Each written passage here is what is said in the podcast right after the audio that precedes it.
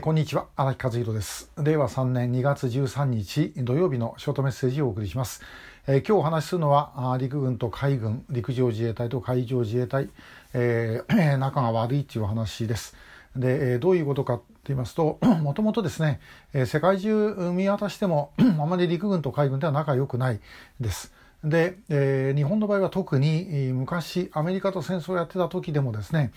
え海陸全力を挙げて戦い余力をもって米英に当たるという言葉があった通りまずともかくですね、えアメリカよりも海軍は陸軍陸軍は海軍の方がけしからんという まあこれはまあもちろん冗談話ではあるんですけどもそれぐらい仲が悪かったということです。で、え用語でもですね例えば、え陸軍で大尉というのは海軍は大尉になったりとかですねえー、敬礼の仕方も、まあ、陸軍と海軍でこうちょっと違うとか、えー、まあ本当にあの用語の呼び方等もですね あの兵器の呼び方とか、えー、そういうのも違って、えー、いた。で、えー、これ実はあの今でも 引き継がれている部分があります。で、えー、陸上自衛隊と海上自衛隊っていうのは基本的にはあのあまり仲良くないんですね。で、えー、用語例えばですねあの123412時35分ね、えー、というのはですね陸上自衛隊だったらば1235が、えー、海上自衛隊だったら1蓋35というふうになるとかですねそういう 違いとか、まあ、山ほどいろんな違いがありますもちろん文化の違いもあります。えー、航空自衛隊はあの、まあ、空軍ですから後から出てきたんで、えーまあ、その両方が混ざり合ってるんですけども陸と海はもともとありましたからそういう意味では違うと。で、えー、海上自衛隊の方が はるかにあの陸よりもですね、えー、旧帝国海軍の伝統を引き継いでます。で、えー、陸の方はそういう意味で言うと旧帝国陸軍の色彩をですね、えー、かなり消しているとこれどうしてかということなんですが結局ですねアメリカの影響だろうと思います。で、えー、アメリカからすると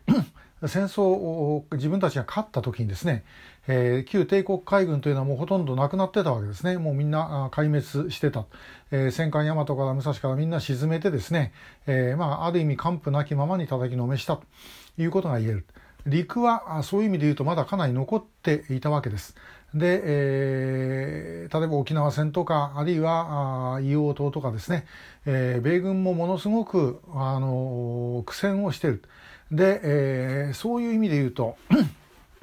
海をまあ、海軍の方はですね、あのいい子いい子してやってもよかったと。陸の方は何とかして潰さなければよかいけなかったということで、えー、まあ、それをですね、えー、徹底してやったと、まあ、文化的に破壊したとすら、まあ、言えるのではないだろうかというふうに思います。だからまあ今でも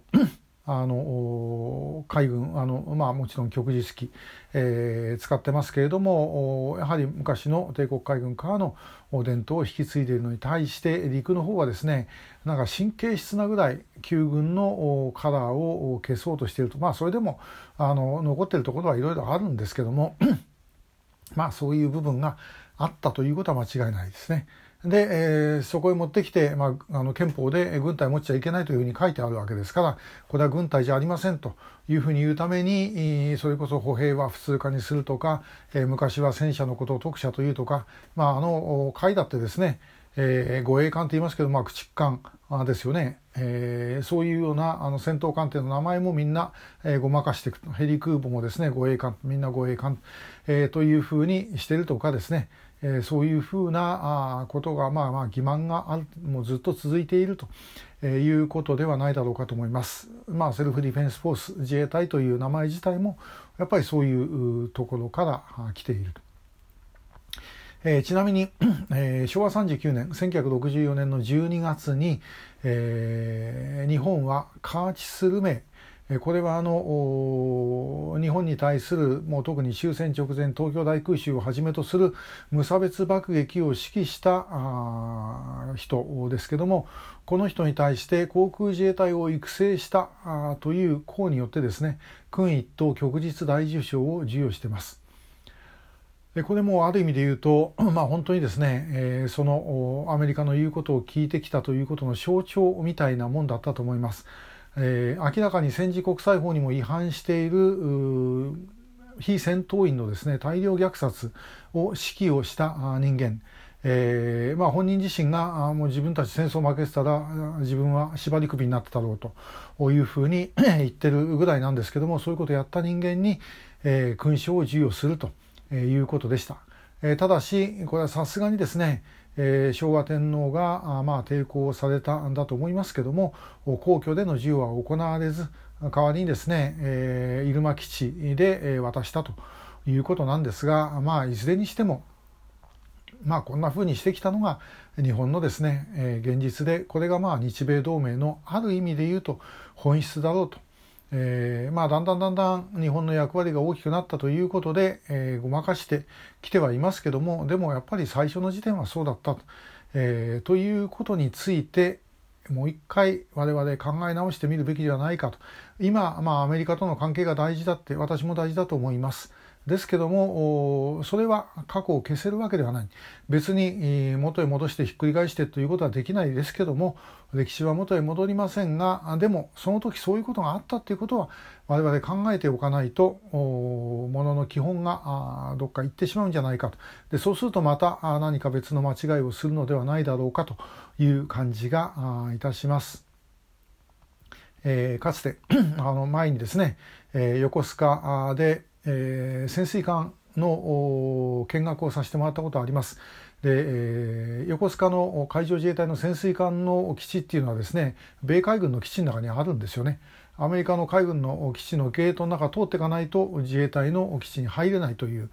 えー、なんだっていうようなことだったんですね。で当時、えー、よくあの神奈川の知連部長これ海海上自衛隊出身の方ですけどもが案内をしてくださったんですが、まあ、結局この人にですね、えー、なんでアメリカの基地の中に自衛隊の基地があるんですかと言っても答えられませんでした。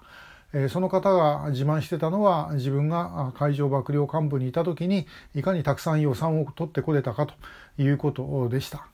えー、まああの自衛隊ももちろん一生懸命皆さん頑張ってはいるんですけども